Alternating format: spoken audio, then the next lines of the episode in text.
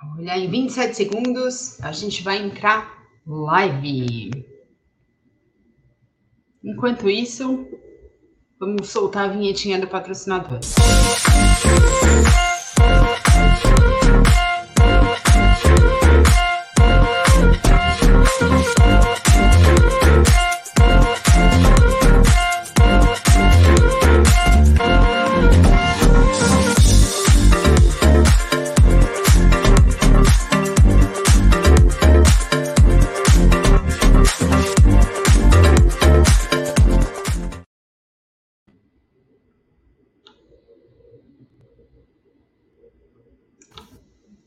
Boa tarde.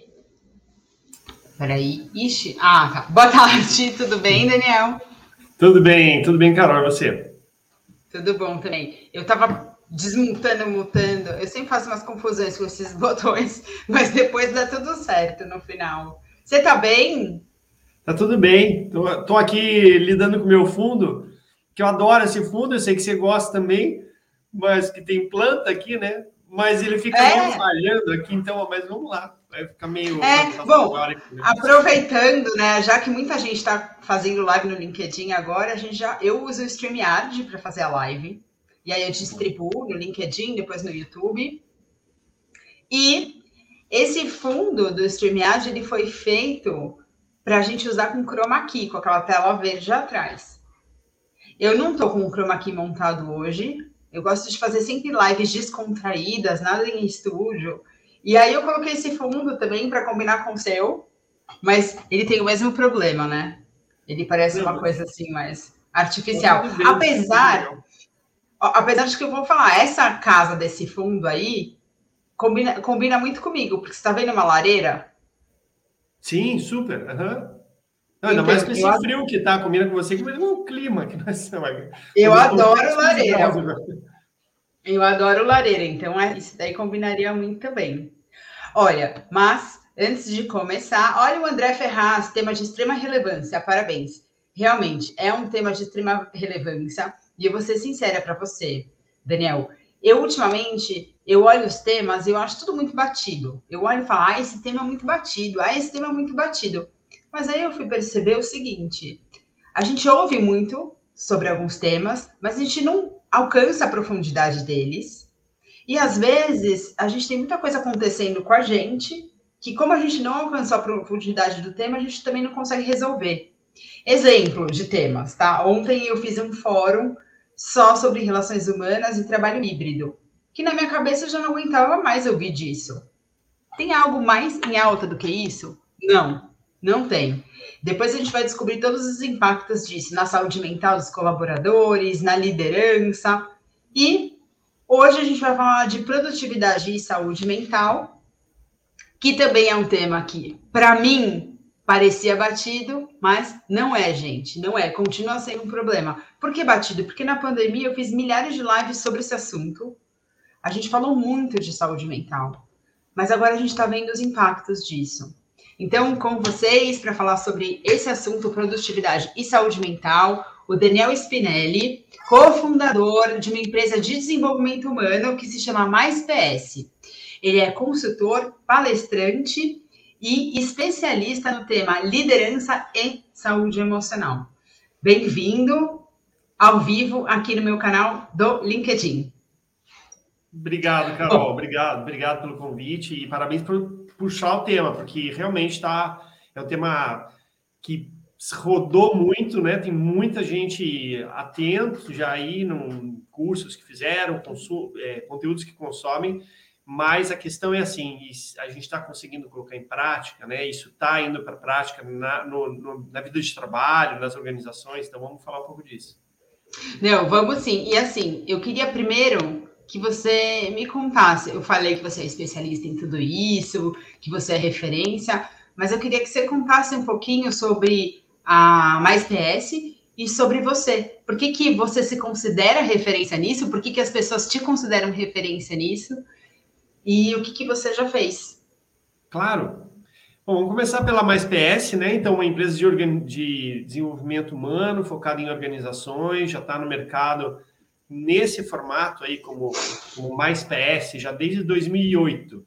Já tinha uma outra empresa que vinha antes, que trabalhava na época do treinamentos experienciais, né, ao ar livre, levando as pessoas para a mesa para fazer team building, desenvolvimento de liderança. Então a gente acaba trazendo um pouco dessa influência da natureza no que a gente faz, né, no, no ambiente do ar livre. Mas isso foi até 2008. De 2008 para cá, a gente começou a fazer mais trabalhos. Passou um pouco aquela moda, vou chamar assim, do, dos treinamentos ao ar livre. Entrou um momento de fazer os trabalhos em sala, ganhando eficiência em, em eventos de treinamento, né, em ações de, de aprendizagem. E nos últimos tempos a gente vem trabalhando muito com liderança, com coesão de times e com esse aspecto aí da saúde emocional. Então, esses uhum. são, os principais temas que a gente vem trabalhando, principalmente em programas de desenvolvimento. Né? Então, uma organização vem, está planejando né, uma evolução do seu time num desses aspectos e a gente apresenta um, um programa para apoiar esses profissionais a se desenvolverem naquelas competências comportamentais. Aqui, uhum. Daniel Spinelli é. é um... Assim, pode falar. Não, é, e essas competências comportamentais é o que todo mundo fala. A questão é como desenvolver essas competências né, comportamentais. Mas me fala de você. Você falou da é, sua empresa. Até assim, nesse teu comentário, Carol, até antes, é, é a ideia hoje a gente falar um pouquinho disso. Trazer um pouco de uhum. insights para quem está assistindo a gente, para quem vai assistir, é de como colocar em prática, se quais hábitos colocar em prática para que uhum. você desenvolva essas habilidades que a gente vai falar aqui.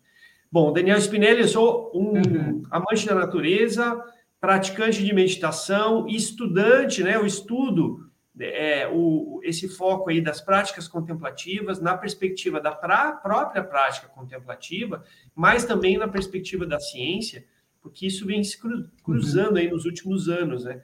Então é muito interessante uhum. que a uhum. ciência vem identificando que práticas milenares lá dos yogis que estavam lá no Himalaia há milhares de anos atrás aquelas mesmas práticas adaptadas para a nossa realidade do Ocidente, para essa vida moderna, eles podem trazer grandes benefícios para a mente humana.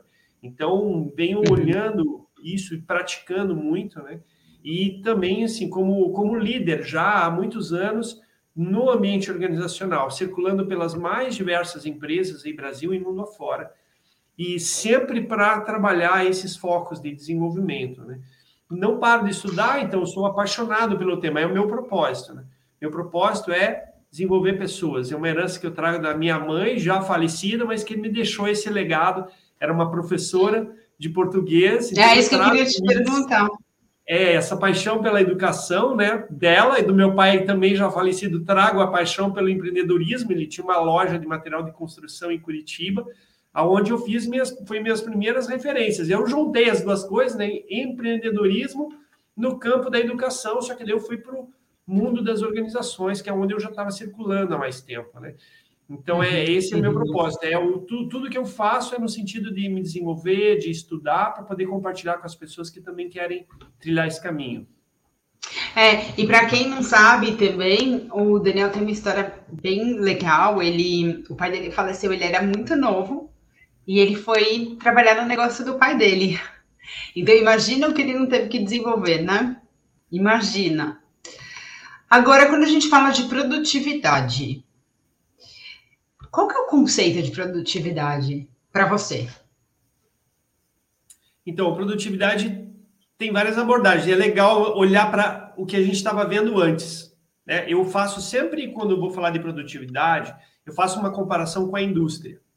A indústria, uhum. até alguns, algumas décadas atrás, a produtividade era quanto mais você produzia. E quanto mais você entregava versus o quanto que você tinha de input. Então, você queria reduzir uhum. os inputs né, de, de materiais, por exemplo, diminuir o esforço, ou seja, ter menos gente, ter menos máquinas, mas ter mais eficiência, para você lá no final você ter um resultado.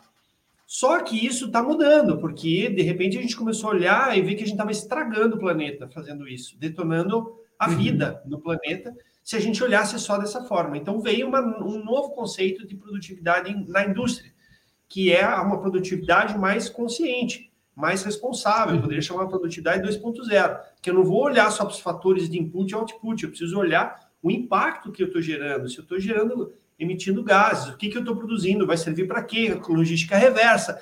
impactos ambientais, impactos sociais, sustentabilidade, né? ESG agora a gente está falando. Então, isso é, isso é na, nas organizações. Quando a gente olha uhum. para as pessoas, é muito parecido, né? Então, eu posso olhar como produtividade uhum. exclusivamente aquilo que eu consigo fazer dentro de um determinado tempo. Né? E o que uhum. recursos eu preciso para executar aquilo. Só que a gente começou a perceber que esse conceito de produtividade ele também pode ter um efeito colateral, assim como as indústrias tinham para o planeta. Esse efeito colateral pode ser para a saúde mental. Então, eu uhum. preciso integrar no meu conceito de produtividade agora a mesma produtividade 2.0, que começou a respeitar o planeta, a gente, pelo menos, começou a pensar em respeitar o planeta, a gente também precisa começar a pensar no impacto da forma como a gente produz na nossa saúde, na nossa longevidade. Então é uhum. é isso, tem a ver com quanto eu produzo, como eu produzo, por que eu produzo, e como é que isso está, que efeito está gerando em mim. É, já fica um pouquinho mais complexo, né? Não é fazer mais em menos tempo e com qualidade. É fazer é, tudo isso e entender o porquê você está fazendo isso e o impacto disso na, na sociedade. Eu fiz uma live com a Cris Carvalho Pinto, que ela era amiga, assim, pessoal da Hazel Henderson, que morreu agora, né? E dizem que ela é o papa da sustentabilidade. E ela é mesmo, uma mulher, assim, incrível. Já tinha uma certa idade quando faleceu. E uma das coisas que mais me chamou a atenção na minha conversa com você anterior é, foi que você tem esses conceitos também de sustentabilidade, de por que a gente faz o que a gente faz, de Simon Sinek, tudo isso. Eu acho isso muito interessante e a gente precisa falar sobre isso. Agora, quando você fala de impactos, quais são esses impactos na vida das pessoas? Então, o que, que a gente tem visto, né? É, tem uma questão, às vezes, até existencial que está ali relacionada com a, a, a, vida profissional, ou o lado profissional da vida de uma pessoa, né? A gente costuma dizer assim, a gente não tem duas vidas, a gente tem uma vida que tem uma, um lado profissional, tem um lado família, tem a gente tem nossos nossos papéis na vida, né? Então, no ambiente de trabalho, o que a gente vê é que tem uma série de circunstâncias acontecendo no mundo que fazem com que a gente, se, nos, a gente comece a se sentir mais inseguro. Então, ele traz insegurança, traz medos, traz incertezas. Ultimamente, crescendo muitos índices de ansiedade, então nos deixam mais ansiosos, porque o mundo está mudando muito rápido, né? De repente acontece uma notícia, tudo pode mudar. Então, como é que eu me posiciono em relação a isso? Então, é natural, pela preservação da questão da preservação da nossa sobrevivência, que venham à tona essas emoções. Uhum. Então, isso, quando a gente vai observar o que está acontecendo, é que muitas pessoas estão sofrendo com essas circunstâncias. Agora, a gente tem uma má e uma boa notícia, né? A má notícia é que, assim, não parece que o mundo vai se tornar mais fácil. Apesar de todas as ferramentas tecnológicas que a gente tá, tem desenvolvido, que poderia facilitar a nossa vida, mas o mundo, ele tende, se a gente olha aqui nos próximos anos, talvez próxima década, a, a tendência é aumentar a competitividade, aumentar os desafios profissionais, aumentar a, a, competição entre organizações, aumentar os desafios, novas responsabilidades, como, por exemplo, responsabilidade ambiental, social. Então, isso faz com que as coisas fiquem mais complexas. E aí eu tenho que olhar para dentro. Então, aqui aí vem o lado da boa notícia. Que, por outro lado, a gente está também desenvolvendo a tecnologia humana a gente também está desenvolvendo, tem muita ciência, tem muito estudo no lado de como que eu posso lidar com o meu mundo interno para eu poder navegar nesse mundo externo desafiador de uma forma mais saudável, né? me preservando, porque senão daqui a pouco, se a gente continuar subindo os gráficos de burnout, de ansiedade, de depressão, de pessoas desengajadas no trabalho, de pessoas que estão pensando em, em sair das organizações, se a gente cria continuar os gráficos nas tendências que vêm se apresentando, a gente estoura tudo isso, o, o, o topo do. Vai estourar o teto de tudo. Sim. Então, algo Sim. precisa ser feito a respeito. Essa luz precisa ser ligada, né? Para a gente não vai poder mudar tanto assim o mundo externo, mas a gente pode trabalhar internamente, né? É verdade. Porque eu vejo assim, tem o impacto da saúde mental, daí tem o impacto da saúde física mesmo, e o entorno, porque quando uma pessoa não está bem, o trabalho dela não funciona, a família dela não funciona, muito provavelmente ela é responsável por educação dos filhos, aí como os filhos vão ficar, então esse impacto pode aparecer às vezes 20 anos depois. Né? Concorda? É, o, o André, que está aqui assistindo a gente, perguntou assim, qual que é a diferença em termos de definição de saúde, é, saúde emocional e saúde mental? É, e qual a relação disso com a produtividade? Eu, sinceramente, não sei a diferença. Uhum. Saúde emocional é um termo que a gente está usando, e aí eu vou dizer assim, não, não, não tem assim, conceitualmente, em termos científicos, esse termo saúde emocional separado de saúde mental. Poderia se considerar, estamos falando a mesma coisa, apesar de que na saúde mental a gente não está falando apenas das emoções. É, agora, é, a gente tem usado esse termo mais para falar um pouquinho do nosso trabalho, porque quando a gente fala o termo saúde mental, muitas vezes as pessoas já têm estigmatizado que a saúde mental está relacionado já a um problema que precisa ser ah. E quando a gente está falando entendi. de saúde emocional, a gente estaria falando mais de algo preventivo, algo que te prepare. Então, se a gente for comparar, por exemplo, com a saúde física, a saúde emocional estaria mais relacionado àquilo que você faz de prevenção, como acupuntura, academia, é, alguma coisa né, relacionada à mudança dos seus hábitos. Para causar bem-estar, né? Para causar bem-estar, para te preparar. E a saúde, desculpe, a saúde mental já estaria, é, pelo menos a maioria das pessoas interpretam assim, não deveria, né? Mas as pessoas interpretam que já, já estão com ansiedade, precisam fazer algo a respeito. Então, estaria mais relacionado a saúde mental. Então, mas isso é uma definição nossa para evitar das pessoas confundirem que a gente está indo lá para resolver um problema. Normalmente a gente uhum. fala da saúde emocional para você. A gente está indo para fortalecer as pessoas para elas poderem, quando chegarem os problemas, se chegarem os problemas, que sejam amenizados. Uhum. Ah, agora aí, ele agradeceu, ele falou que, que entendeu. Eu também entendi melhor. E ele perguntou qual é a relação disso com a produtividade é que os estudos vêm mostrando que a gente, uma das primeiras coisas que acontecem quando a gente começa a ter situações de aflição mental, pensa nós aqui, né? Nós que estamos aqui na live agora, momento de ansiedade, que todo mundo tem, eu também tenho, de vez em quando vem ansiedade alta, não quer dizer que eu estudo isso, que eu não enfrente minhas crises de ansiedade também. Mas a questão é que quando ela surge, eu percebo que despenca a minha produtividade. Eu perco memória, eu perco concentração, eu perco energia. Então, é importante a gente saber fazer essa gestão, a gente entender o que está acontecendo, saber como lidar com a gente mesmo nesses momentos, para que a gente possa ter uma produtividade consciente. Né? Então, é, não é sobre daí nesse momento, como é que eu vou produzir mais nesse momento? Não, não é sobre isso. É como é que a gente traz consciência para o que está acontecendo, para evitar da gente piorar a situação. Daí, se a gente ignora que tem ali alguma coisa acontecendo, isso pode vir somatizado, né? Um termo técnico, somatizado depois, em forma, às vezes, de uma saúde física ou algum agravamento aí na questão mental da pessoa. Uhum. Agora, o que, que a gente é, fala da liderança também? Como que a liderança lida com tudo isso dentro de uma organização, né, com produtividade, questões de produtividade e saúde mental? E o que, que ela faz para tentar amenizar os problemas de saúde mental que podem afetar a produtividade. Porque por que, que eu te pergunto isso? Eu acho muito difícil estar no papel de liderança quando às vezes nem a gente está bem é. e a gente precisa é, entender os sinais da nossa equipe. Então, podemos dizer que a chance de você virar um líder, de você crescer numa organização também tem muito a ver com a sua saúde emocional? É, eu acredito que sim. Eu acho que a chance de você evoluir tem muito a ver com a saúde emocional e cada vez mais, e eu diria que isso não é só para líderes, é qualquer profissional é, vai que tiver é, essa, essa saúde emocional trabalhada, vai lidar melhor com os desafios que vão surgir, vai ter mais resiliência, vai aprender mais fácil, vai ter mais empatia para estabelecer parcerias dentro de uma organização. Essa pessoa tende a crescer mais do que quem não está nem aí para isso. Então, inclusive, tem um relatório do Fórum Econômico Mundial, que é o relatório para o futuro do trabalho, saiu o último em novembro de 2020, deve estar tá próximo de sair o próximo aí.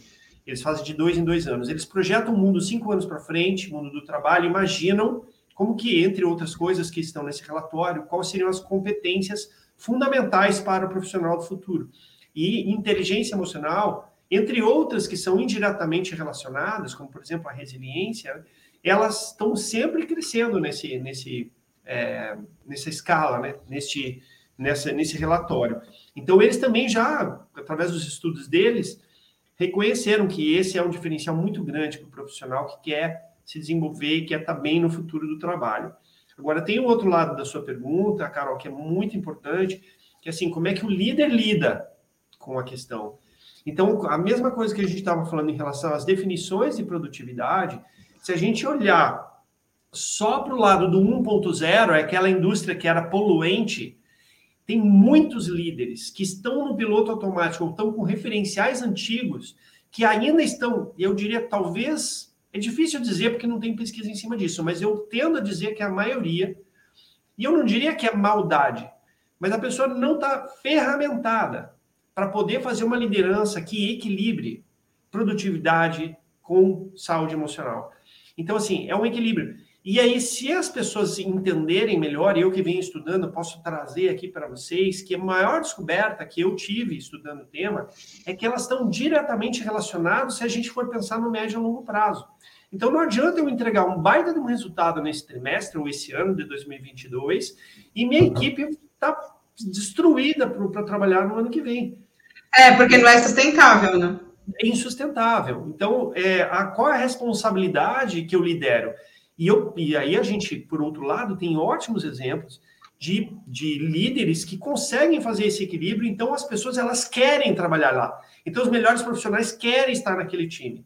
Os, o, a, o time que está funcionando lá está conseguindo realizações extraordinárias, alto nível de criatividade. E é não que é gostoso o tempo inteiro, mas as pessoas querem trabalhar lá. É, tem um nível de bem-estar, tem um nível de desafio, tem um nível de aprendizagem então, é, é um lugar que vale a pena, é o tipo de ambiente que vale a pena a gente trabalhar para criar. Mas para isso, a liderança precisa desenvolver novas habilidades, precisa aprender.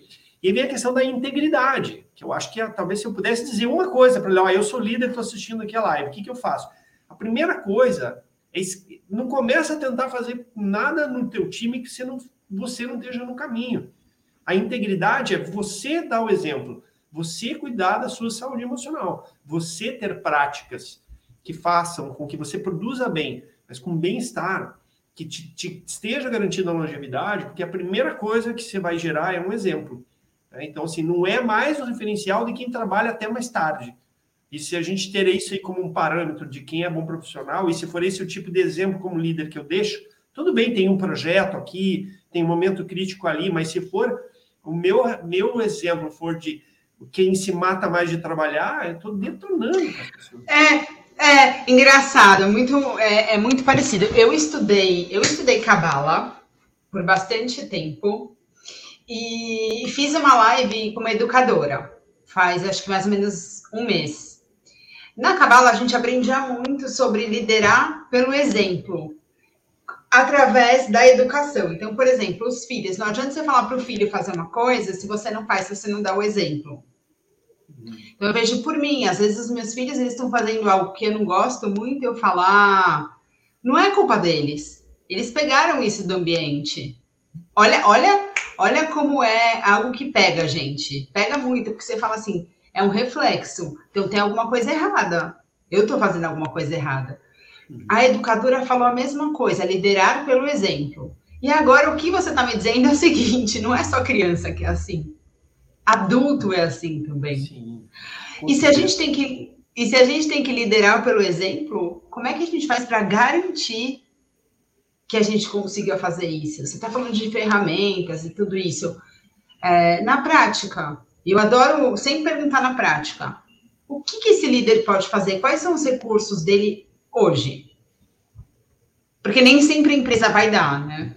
Sim. Aí eu acho que, inclusive, é, antes de mais nada, um papel individual das pessoas em se desenvolverem nesse aspecto. Então, independente da empresa investir, não investir, não ficar esperando que a empresa faça o movimento, é porque tem todos os aspectos de uma organização se movimentar, às vezes leva um tempo. Mas assim, a pessoa ela estala o dedo, ela começa. Que, que eu recomendaria? Né? A pessoa é líder ou não é líder e quer investir nesse aspecto. Primeiro é abrir esse espaço, esse olhar, né? esse espaço de observação. Então, eu não olhava para as minhas emoções, eu não considerava o aspecto emocional e eu passo a considerar. Eu passo a olhar para isso, eu passo a me cuidar. Então, eu cuido da minha saúde física, eu passo a cuidar também da minha saúde emocional. Primeira coisa. A segunda coisa, então, ok, como é que eu posso cuidar, né? Então, é, várias coisas. Eu posso estudar um pouco, e é, é legal você estudar para você conhecer, mas, assim, as evidências que eu tenho é que ler livros e fazer cursos desses temas, de inteligência emocional, saúde emocional, eles não são suficientes. Porque fazer um curso disso, ler o livro lá, Daniel Goleman, por exemplo, vai te dar noção de. Você vai saber repetir sobre o assunto. Mas você só vai demonstrar a inteligência emocional, por exemplo, numa determinada situação desafiadora, que tende a abalar as emoções da maioria das pessoas, você só vai demonstrar esse equilíbrio se você tiver práticas consistentes. Não basta saber o que é inteligência emocional na hora que a pessoa te dá uma fechada lá no trânsito, você vai meter a mão na buzina, vai xingar a pessoa, vai achar o trânsito horrível e você não vai perceber que talvez tenha corrido uma criança na calçada na direção da rua e esse outro carro ele não estava querendo te fechar e te matar, ele estava desviando de uma outra situação. E a gente está ali no nosso uhum. mundinho, louco para dar uma bronca em alguém, mal lidando com as nossas questões e ele já explode. E aí, assim, é a, muitas vezes a vida. Na empresa, a pessoa toma uma, uma, uma leva uma conversa e toma algo que é dito para ela como algo contra ela. E às vezes a pessoa está passando até por uma situação em casa, a gente não sabe, e a pessoa esbraveja ali, não é com a gente. Então, essa capacidade de manter um equilíbrio, e talvez em vez de levantar para seis e, e, retrucar e botar a pessoa né, numa lista de desafetos, você pode em algum momento perguntar se ela está bem, se está tudo bem com ela, né? Não é comum ela falar dessa forma comigo, então tá tudo bem com você? Observei que talvez você está um pouco mais nervosa hoje, se você deu alguma coisa, posso ser útil. Então, note como muda a perspectiva. Isso, inclusive, passa a, a, a unir mais os times. Então, a gente quer demonstrar isso. Como é que a gente faz para demonstrar isso? Eu poderia dar duas sugestões, que eu acho que tem muitas, né? Mas acho que tem duas que realmente elas já cientificamente comprovadas que ajudam muito a desenvolver essas habilidades. A primeira é meditação. Aí o pessoal fala, termo mindfulness, né? Então, são as práticas de meditação de atenção plena, pode ser, né? Inclusive, é, eu tenho alguns é, podcasts gravados com meditações guiadas, né? Então, depois a gente até pode compartilhar com as pessoas, por nos comentários aí da, da gravação, para quem quiser. A gente tem um link lá no Spotify com meditações guiadas, de dois a cinco minutos, de forma que quem está começando possa fazer. A recomendação. Olha, é você que guia, você que guia. Eu guio, assim, eu tenho uma história longa com meditação, como praticante, faço muitos retiros, já passei bastante tempo em silêncio em retiro, já fiz retiro solo, muito estudo a respeito também, né, de neurociência sobre a meditação. Então, também venho estudando para, nos últimos anos, eu venho ensinando meditação para as pessoas. Olha que legal. É, Vou pedir para quem está assistindo a live, se tiver esse link para compartilhar. Se não, você tem esse link em algum lugar do seu perfil do LinkedIn? Não, no LinkedIn não, mas eu a gente consegue. Eu poderia talvez fazer um, um post amanhã e aí você compartilhar alguma coisa assim, Carol. O que você acha? Uhum. É, eu quero compartilhar, mas eu quero colocar o link depois. Mesmo que a gente edite, eu quero colocar o link aqui para as pessoas que, se elas estão vendo a, a live, elas já clicam e já caem lá no Spotify. Eu acho muito legal. Porque já aproveita a oportunidade, gente. Temos uma oportunidade, vamos é, pegar essa oportunidade, certo? E aproveitar. Sim. Então, uma ferramenta é a meditação. Primeira ferramenta é a meditação. Assim, não dá mais para ignorar que essa é uma prática extraordinária. Tem ajudado muitas pessoas. Tem um projeto que eu estou acompanhando, é um projeto internacional que já trabalhou com mais de mil líderes ao redor do mundo e fez uma pesquisa que esses, essas pessoas elas começaram a meditar 10 minutos por dia. Líderes do mundo todo, espalhados em mais diversos lugares do mundo. E começou a, a, a demonstrar, eles começaram a demonstrar efeitos muito positivos a partir de 60 a 90 dias, como capacidade de pausar antes de responder, aquele espaço que a gente quer entre o estímulo e a resposta, né? É, uma capacidade de maior ponderação maior facilidade empática no sentido de tomada de perspectiva da outra pessoa. Então, essa melhoria no sono dessas pessoas, né? Qualidade do sono, olha, é tão importante para a gente estar tá bem no dia seguinte para trabalhar. Olha a produtividade consciente que eu estava falando. Então, assim, eu tenho um dia mais de emocio... emoções mais equilibradas, com mais ponderação, com mais perspectiva. Minha... Sou menos arrastado pelas emoções. Isso faz com que à noite eu durma melhor. Se eu durmo melhor, no dia seguinte eu acordo mais disposto. Eu acordo mais disposto, produzo melhor. Minha memória está melhor. Eu acesso mais meus próprios recursos e assim gera um ciclo favorável né, para minha produtividade, para minha saúde. Então, meditação é o primeiro. O segundo é diário. É o em inglês o pessoal chama journaling, né? Então a gente acaba não tendo, é fazer um jornal, é uma vez por dia, como o próprio nome uhum. sugere, é diário. Então, uma vez por dia, a gente escrever sobre, por exemplo, o que, que me desafiou hoje. Ou se eu estou lidando com ansiedade, ou que que tive crise de ansiedade já recentemente, posso fiz, usei o diário, o diário me ajudou muito. O que, que essa emoção está querendo me dizer? Por que, que ela está aí? Então é um processo investigativo, sem pressa. É, é, eu já não ia conseguir. Porque, primeiro, o diário ia ter que ter mil folhas, tá? e aí eu não ia, eu ia ficar batendo pico, porque eu já não ia entender nada. Mas eu vou começar a fazer isso. Eu, eu, eu me considero uma pessoa em burnout. Atualmente, eu me considero uma pessoa em burnout. É, porque eu tenho todos os sintomas. Olha que loucura! Eu tenho todos os sintomas e não consigo. E antes eu meditava. Agora eu não consigo parar para meditar. Porque você entra num looping tão grande, né, de preocupação de coisas que você tem que fazer, você não para, que quanto menos você faz, menos você faz. E tentar entender também é, o que se passa com você, você às vezes tem que ir numa profundidade que você nem está pronto, né, para encontrar. Mas eu quero saber mais desse diário, assim, como é que a pessoa tem que escrever nesse diário? O que, que é, como que ela escreve isso? Uhum. Então, vamos pegar o exemplo do burnout, porque é a realidade de muitas pessoas hoje. Né? Então, uhum. eu tô, tô, me sentindo em burnout. Né? Então, o que, que eu posso fazer? Vou chegar no final de um dia. Para mim, para mim foi a prática mais difícil de implementar. Eu estava meditando há anos. o, diário, assim mesmo, para mim não poderia chamar diário, porque ainda um dia ou outro ainda falha. Mas vamos lá, uhum. o que, que eu faço? E assim, é uma das práticas que mais me ajuda, certamente. Então, assim, eu tô percebi. Então, primeira coisa, né? Tem a, a sigla RAIN, chuva em inglês. Então, a dica, né? Primeiro é reconhecer. Ah, estou uhum. uma situação de burnout, ou estou ansioso, estou me sentindo ansioso, estou em burnout. Beleza. O que, que acontece? Próximo passo. A. Aceitar. Então, que se eu não aceito que eu estou com aquilo, ah, eu não poderia estar.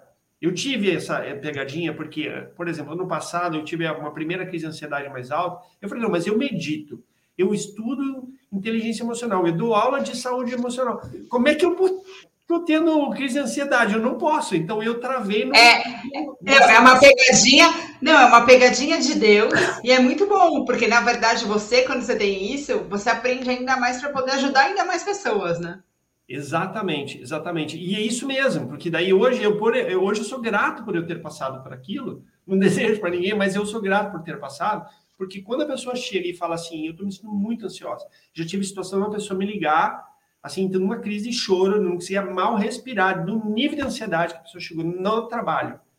É uma pessoa da minha rede de contato direto, né? Então, sim. E aí eu sabia onde a pessoa estava. Né? Para mim não é. chegou neste pico, mas eu sabia. Então, eu fui lá, encontrei ela, em três minutos, três, cinco minutos, a gente saiu, a pessoa lá estava respirando naturalmente, tinha se, se reequilibrado e estava pronta para não voltar para trabalhar. Sugeri outra coisa para ela naquele momento, mas ela poderia até voltar a trabalhar se precisasse. Né? Então, Olha. isso acontece. Então, o que, que acontece? A gente está se familiarizando, porque se eu reconheço e eu aceito, eu vou para a próxima fase do RAIN, que é investigar. É onde entra uhum. o diário. Eu vou investigar, eu vou tentar colocar é, em, em, palavras, né? Tentar não, eu vou colocar em palavras o que me surge. Então, se eu estou com burnout, assim, como, como foi o meu burnout hoje, né? Como que ele se manifestou, por exemplo? O que, que aconteceu comigo? Eu escrevo. Aí eu posso fazer uma... Da onde vem isso? Beleza. Ah, tem disparadores, tem gatilhos? Eu posso escrever um pouco sobre aquilo. Eu posso... Se esse burnout está aqui para me dizer algo, o que, que ele me diria? Se tem um aprendizado aqui, qual seria? Então eu escrevo. Então pode ser assim, às vezes cinco minutos. Tem dia que eu escrevo três minutos. Tem dia que eu escrevo cinco, tem dia que eu escrevo vinte. Mas eu escrevo. Pronto, é isso. Você não precisa colocar, fazer a planeação. Você não precisa dizer agora eu vou fazer mais isso, menos aquilo. Só o fato de você estar tá organizando. Só manifestar, é, manifestar e organizar as ideias no diário. Já te coloca em outro, outro patamar. E, e aí, só para terminar o RAIN ali, a gente é, vai para o N. O N. Que é nutrir. Então, o que, que é a nutrição nesse caso, né? É você saber o que faz para se cuidar.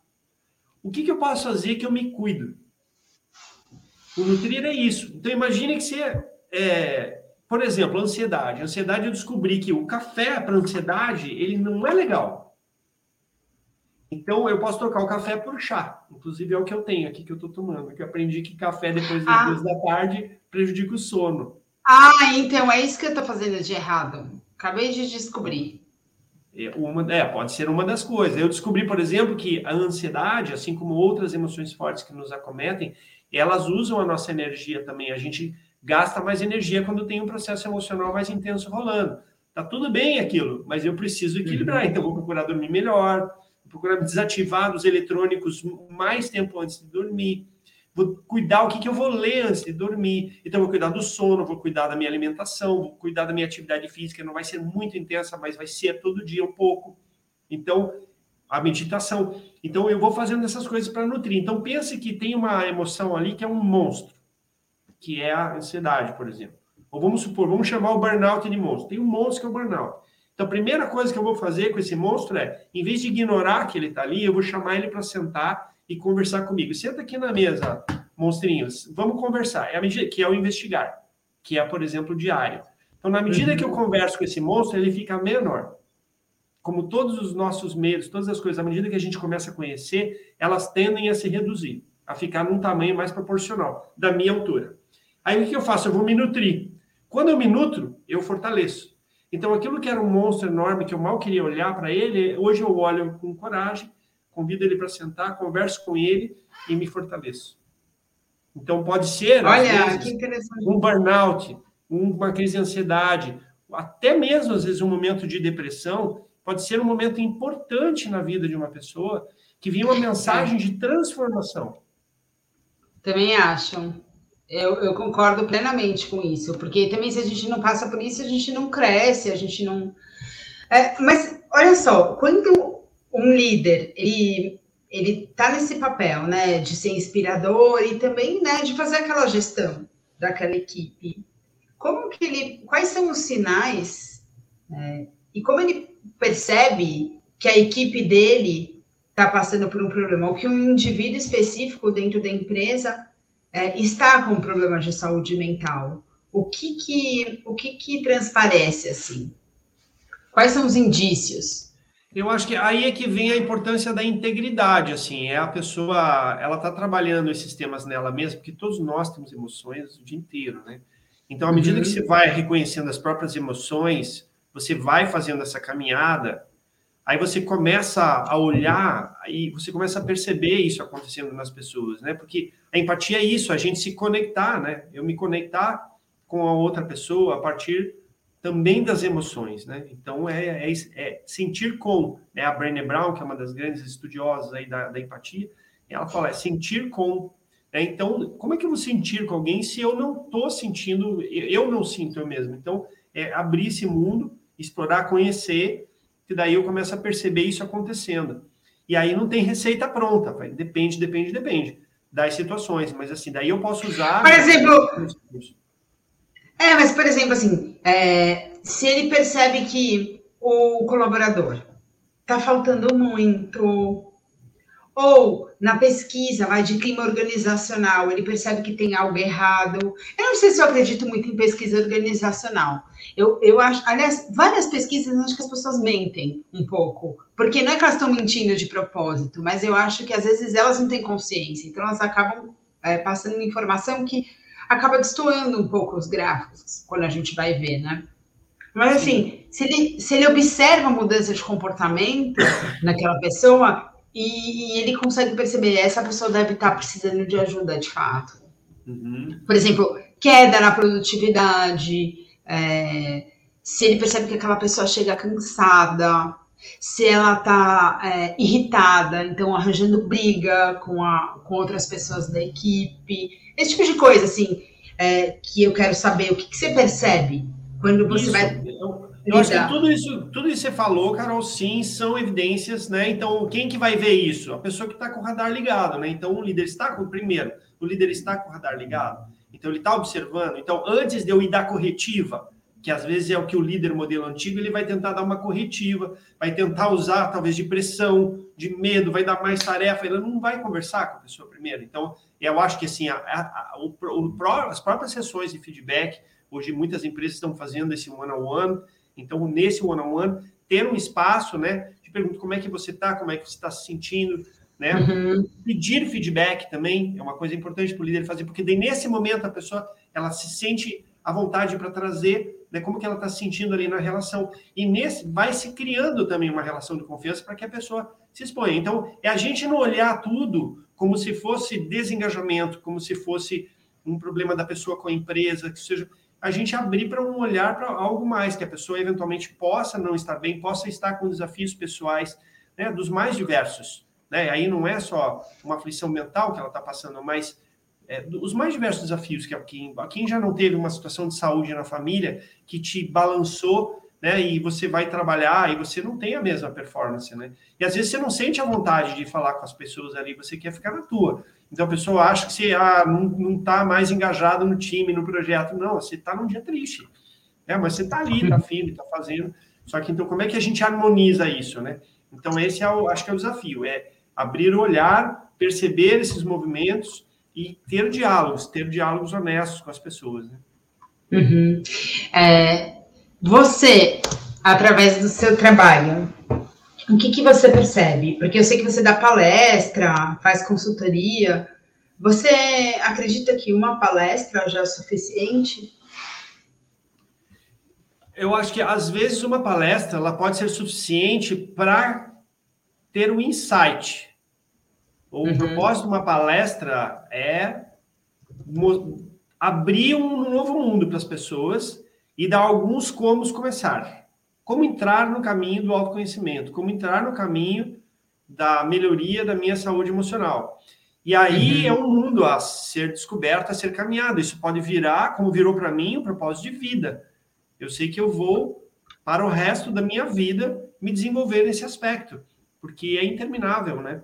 Então, é uma entrada de caminho. Eu acho que o mais importante é a gente entrar nesse caminho. Qual, qual caminho eu estou falando?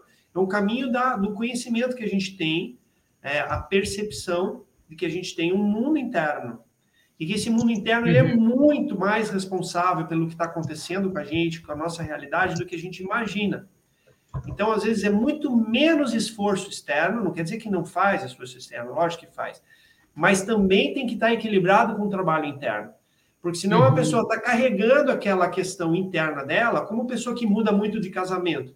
Né? Então ela vai, ela, puxa, é, né, um homem que muda muito de casamento, fala assim, ah, as mulheres têm tal e tal e tal problema, mas a pessoa não trabalhou, ele ainda nem se, se desconectou da relação com a mãe ainda, por exemplo, que é muito comum né, nos homens. Uhum. E aí está levando aquela expectativa de encontrar a mãe novamente para as relações, e não vai dar certo, ele precisa entrar ali e trabalhar aquilo nele porque senão vai, vai é, espirrar no outro, uma coisa que não é do outro.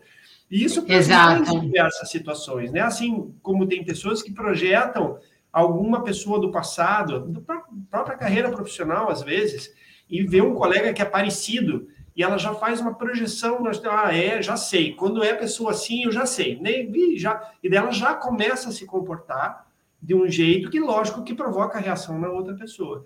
Então, o autoconhecimento é fundamental, né?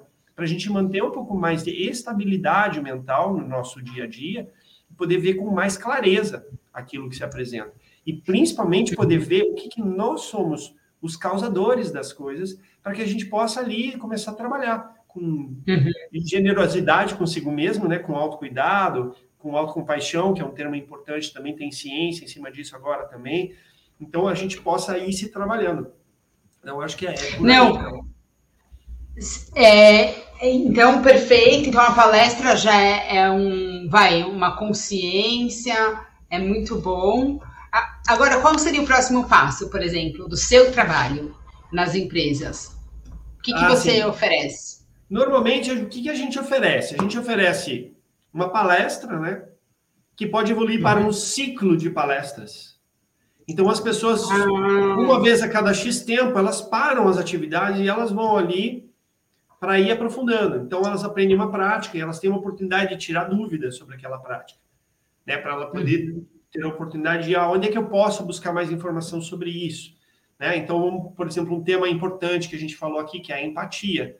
Né? Então, como é que eu posso me tornar uma pessoa mais empática? Através de quais práticas diárias? Então, a gente tem a oportunidade, num ciclo de palestra, de entrar um pouco mais a fundo em cada um desses temas. Né? Então, muito por aí. Às vezes tem os workshops, o workshop é um pouco mais longo. Né? E eu tenho começado a oferecer, de um pouco tempo para cá, às vezes eu ofereço uma imersão que é aberto, não é em company, né? é de ah. autoconhecimento e meditação.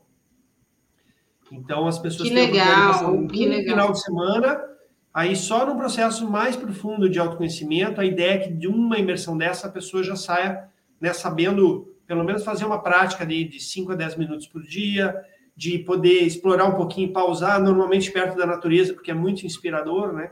Tem um pouco mais de silêncio, um pouco mais de vibração externa, dá, é mais fácil da gente olhar para dentro. Né?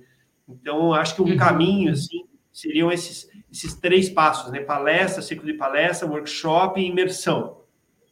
Aí para uhum. ir uhum. aprofundando gradativamente. Aí cada um vai traçando o seu caminho, né? Abre-se um, um, novo mundo, né? Não, muito legal, porque daí a empresa ela desenvolve um programa né, de saúde mental. Não Sim. só uma palestra, porque eu acho que uma palestra tudo bem, já é bom, se a empresa não pode, não tem condições, mas se ela pode fazer uma palestra, ótimo, mas ela precisa aplicar isso na prática, né, no, dia a dia. É, fazer aí, um programa. Isso aí. Aí o que é bacana é isso. Daí, assim, aí não é só um trabalho só meu, né? Aí vai juntar um conjunto de profissionais que vão trazer inputs diferentes. Aí é legal quando a organização cria essa cultura. Uhum, é, e que, uhum. na minha visão, sempre deve começar pela liderança. É começar pela liderança para que não fique incompatível né? as, as teorias, as, as sugestões, os aprendizados com as práticas. Então, precisa uhum. começar como uma prática de liderança. Por isso que a gente colocou aqui. Qual é o papel da liderança agora? Né? A liderança precisa aprender, tá, estar minimamente nesse caminho, não precisa levitar meditando, mas precisa. É, liderar pelo exemplo, né? Liderar, liderar pelo exemplo. Pelo exemplo. Isso. E aí as pessoas que vão começar a se inspirar. Como você falou das crianças, as crianças aprendem muito mais com a gente do que a gente, do que a gente faz do que a gente fala. Né? Hoje, uhum. imagine, nossas terapias hoje em dia, né? É muito mais sobre o que a gente modelou dos nossos ancestrais, não só dos nossos pais, mas de todas as pessoas que nos influenciaram. É muito mais o que a gente modelou do que o que a pessoa necessariamente falava para a gente também, mas é. muito mais a modelagem. Então, a mesma coisa a liderança. Então, a liderança, às vezes, ela pode ser uma liderança silenciosa. Tem um estudo de Harvard sobre silêncio, é, líderes introspectivos, e que são muito influenciadores também. Porque a partir da, da, forma como você age, a partir da tua integridade, às vezes é a hora certa que você chega e você vê que a pessoa não está bem, o que, que você fala naquele momento? Dá para dar, dá dar um exemplo? Dá tempo? Dá, dá, dá. Ó, tava, é, maio de 2020, maio de 2020, imagina o cenário que estávamos, né? E aí, esse, esse amigo que é presidente de uma empresa, e a empresa dele estava super é, desafiada pelo momento que a gente estava vivendo. E aí, eles montaram um de trabalho e profissionais específicos precisavam montar projetos para trazer soluções para a gente tentar manter a empresa no trilho e aí poder, com isso, obviamente, sustentar todas as pessoas que faziam parte daquela organização. Um determinado dia, estava a diretoria reunida e uma profissional ficou de montar um projeto e apresentar para a diretoria naquele dia.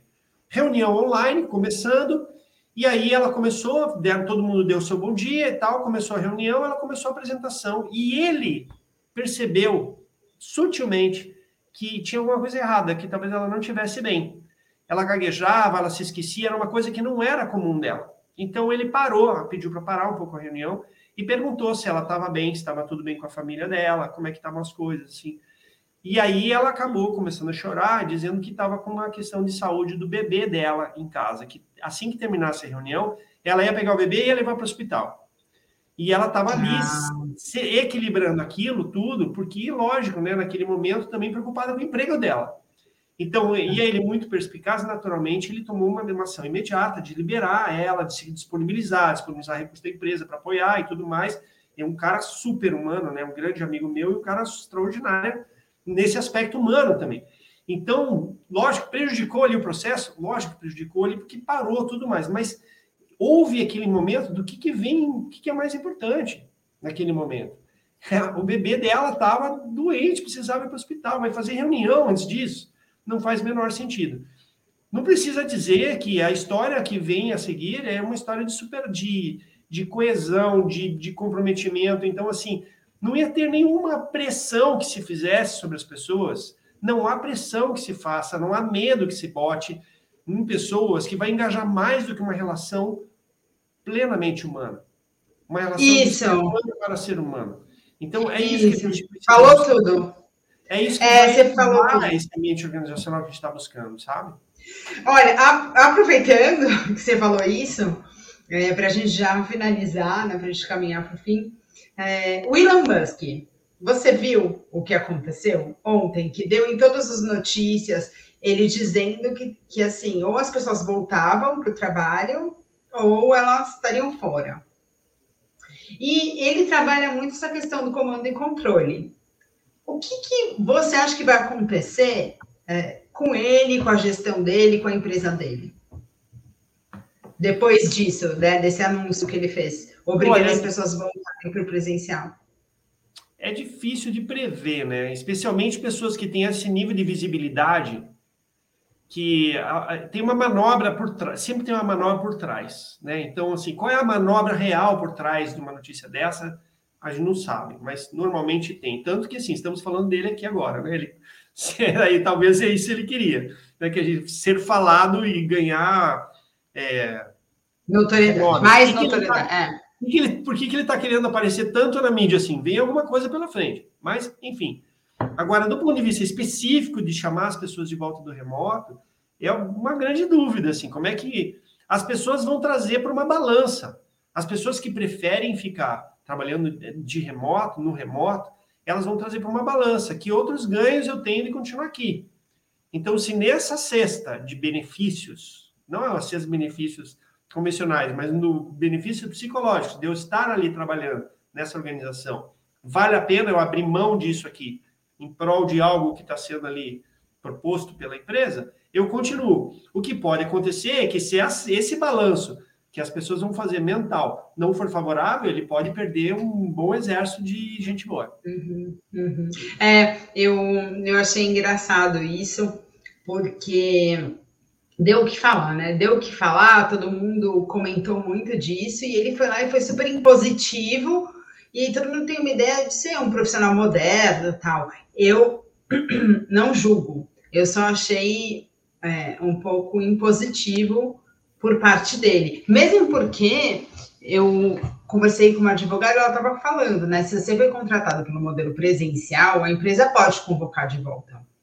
Agora, se você foi contratado durante a pandemia de uma forma remota, aí tem jogo, né, para você conversar com a empresa e tal. É, mas a questão não é só o contrato, né? É Agora, isso dá uma deixa, Carol. Assim, porque assim, ah, beleza, eu sou líder, estou assistindo aqui e quero uma prática de gestão para eu levar, que vai ajudar a, a, a, engajar meu time com saúde emocional. É isso que a gente está falando. Uhum. Então, uma prática que existe, para a gente trazer mais uma aqui, é eu tomar as decisões junto com o time. Eu envolvo as pessoas no processo decisório. Porque esse negócio de senso de dono é um pouco balela se a pessoa não tiver. Eu cobro o compromisso de um dono, mas eu não dou, por exemplo, porque um dono, qual é a característica? Um dono toma decisão numa empresa. Então, eu não vou conseguir um senso de dono porque um pilar de uma empresa eu chamo alguém para dar treinamento de como é que se comporta um senso de dono. Eu vou ter esse senso de dono quando eu chamo as pessoas e falo, gente, a gente está com esse desafio aqui. Como é que a gente pode resolver? E as pessoas têm a chance de, de alguma forma, participar daquilo. Uhum, então, Na conversa. Na decisão. Uma conversa, lógico, ah, mas é grande, é difícil, não dá tempo. Tem metodologias ágeis para você fazer um processo de, de tomada de decisão participativa. Então, por que a gente não coloca a favor de as pessoas se envolverem? Então, quanto mais eu me envolvo em alguma coisa, mais eu me comprometo automaticamente. Então, uhum. a gente, eu acho que precisa também as lideranças começarem a ver que não é mais sobre dizer o que fazer. A liderança uhum. cada vez mais vai evoluir para se manter, manter o time conectado ao propósito do porquê a gente está fazendo as coisas. Né? Que é a uhum. mensagem do Simon Sinek que você falou no início. Ah, eu adoro ele. Então, o líder precisa fazer isso. E o resto, tira, dá espaço para o povo fazer o que precisa fazer Faz é. as coordenações, então, mas o, o porquê é muito mais importante do que do que o e o como. Né? E aí uhum. o engajamento vem automaticamente através desse tipo de situação, em que eu percebo que a pessoa não está muito bem, eu tenho um, um momento de conversa com ela, e eu interajo com ela para ver se tem alguma forma que a gente pode ajudar essa pessoa. Afinal de contas, ela está dando uma parte da vida dela aqui para o nosso projeto. Né? Será que a gente uhum. pode se envolver e cuidar também um pouco mais dessas pessoas? E num processo de tomada de decisão, eu posso envolver mais o time. Não só qualquer tomada de decisão, mas como essa, por exemplo, né? Gente, a situação do remoto está complicando a empresa nesse sentido. Vamos abrir aqui um, um canal para receber sugestões para soluções. Como é que a gente soluciona o problema? Porque, note, sair do remoto e voltar presencial já é o como. Mas é um como uhum. para quê? Esse uhum. como é para quê? Qual é a, o que, que ele quer de fato com isso? Re, é, qual é o resultado disso? É, o que, que a gente espera com isso, né? Então, senão fica um negócio de todo mundo obedece, né? E fica alguém ali uhum. reforçando seu é, senso de falso poder, né? Porque isso é um falso poder, as pessoas estão fingindo que estão é, é, seguindo ali e, e, perde a oportunidade de ser inspirador, de gerar produtividade, porque cai a produtividade. As pessoas estão fazendo negócio, ah, de novo, vai mudar, mas vai mudar de novo. Isso é uma coisa muito comum da gente ouvir na, nas organizações, né? Essa frase. Uhum. Mas vai mudar de novo, não acredito. Então, quem fala isso é porque não, não foi envolvido de alguma forma. Né? Uhum. É, o, o Ricardo está falando de como abordar, é, como as dívidas também afetam a saúde mental e física. Com certeza, assim, não tenho dúvidas sobre isso. É, eu estava conversando com um amigo que também é especialista em finanças, que é o Fabiano Leite, e ele levantou essa questão também. E é óbvio, se a pessoa tem um problema financeiro, ela vai ser muito afetada. Agora, eu não sei como a empresa consegue de fato ajudar. Talvez com acordos, através de é, crédito consignado. Aí são coisas mais burocráticas é, e, e, práticas. É, eu acho, o que eu vejo de boa prática é educação financeira. Com assim, certeza. Assim, educação financeira é, aliada a pessoa ter uma capacidade de gestão emocional, a pessoa vira o jogo onde ela estiver.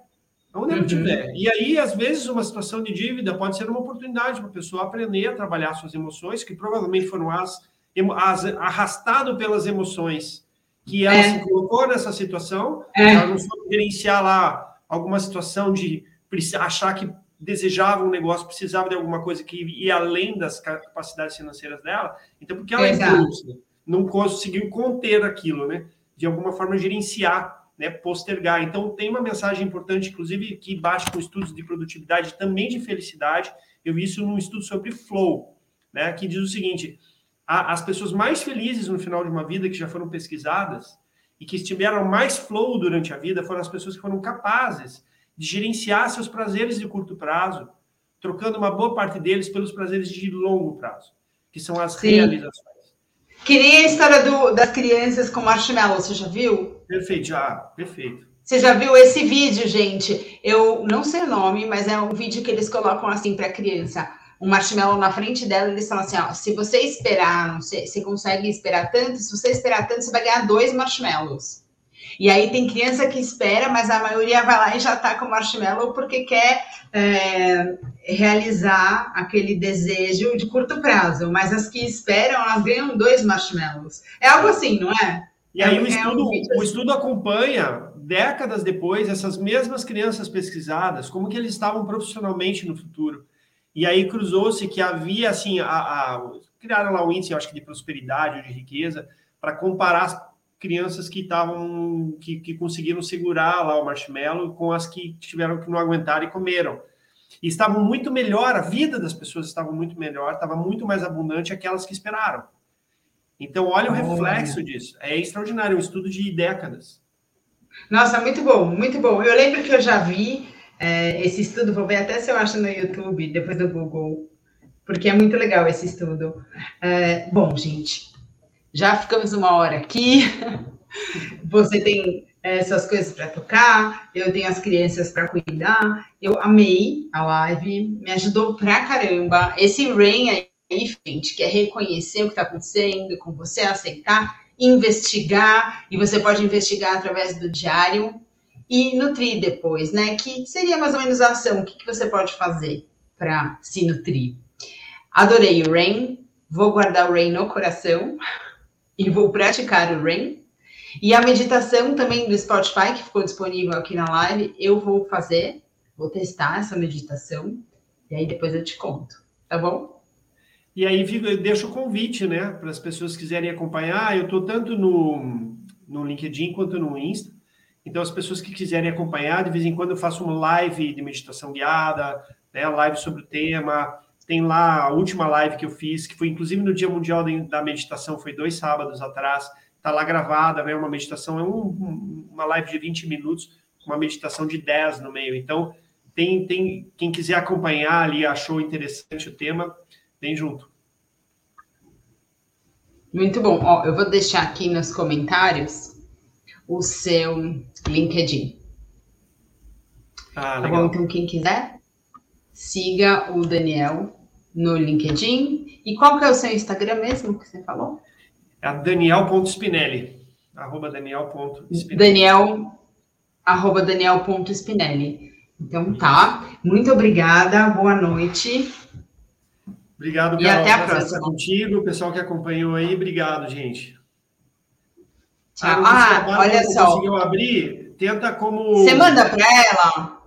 Mando, mando Você sim. Consegue eu te mando lá, Bárbara, mas é no Mindpedia. Mind de Mentepedia de enciclopédia, né? Mindpedia. Se você ah, Mind chega. Pedia. Ó, então manda para ela, aproveita e manda para a gente aqui nos comentários da live. Tá bom. Tá bom? Então tá bom. Obrigada. Tchau, Bárbara. Valeu, obrigada. Obrigado, Carol. Um abração. Prazer tchau. Tchau. Tchau, tchau.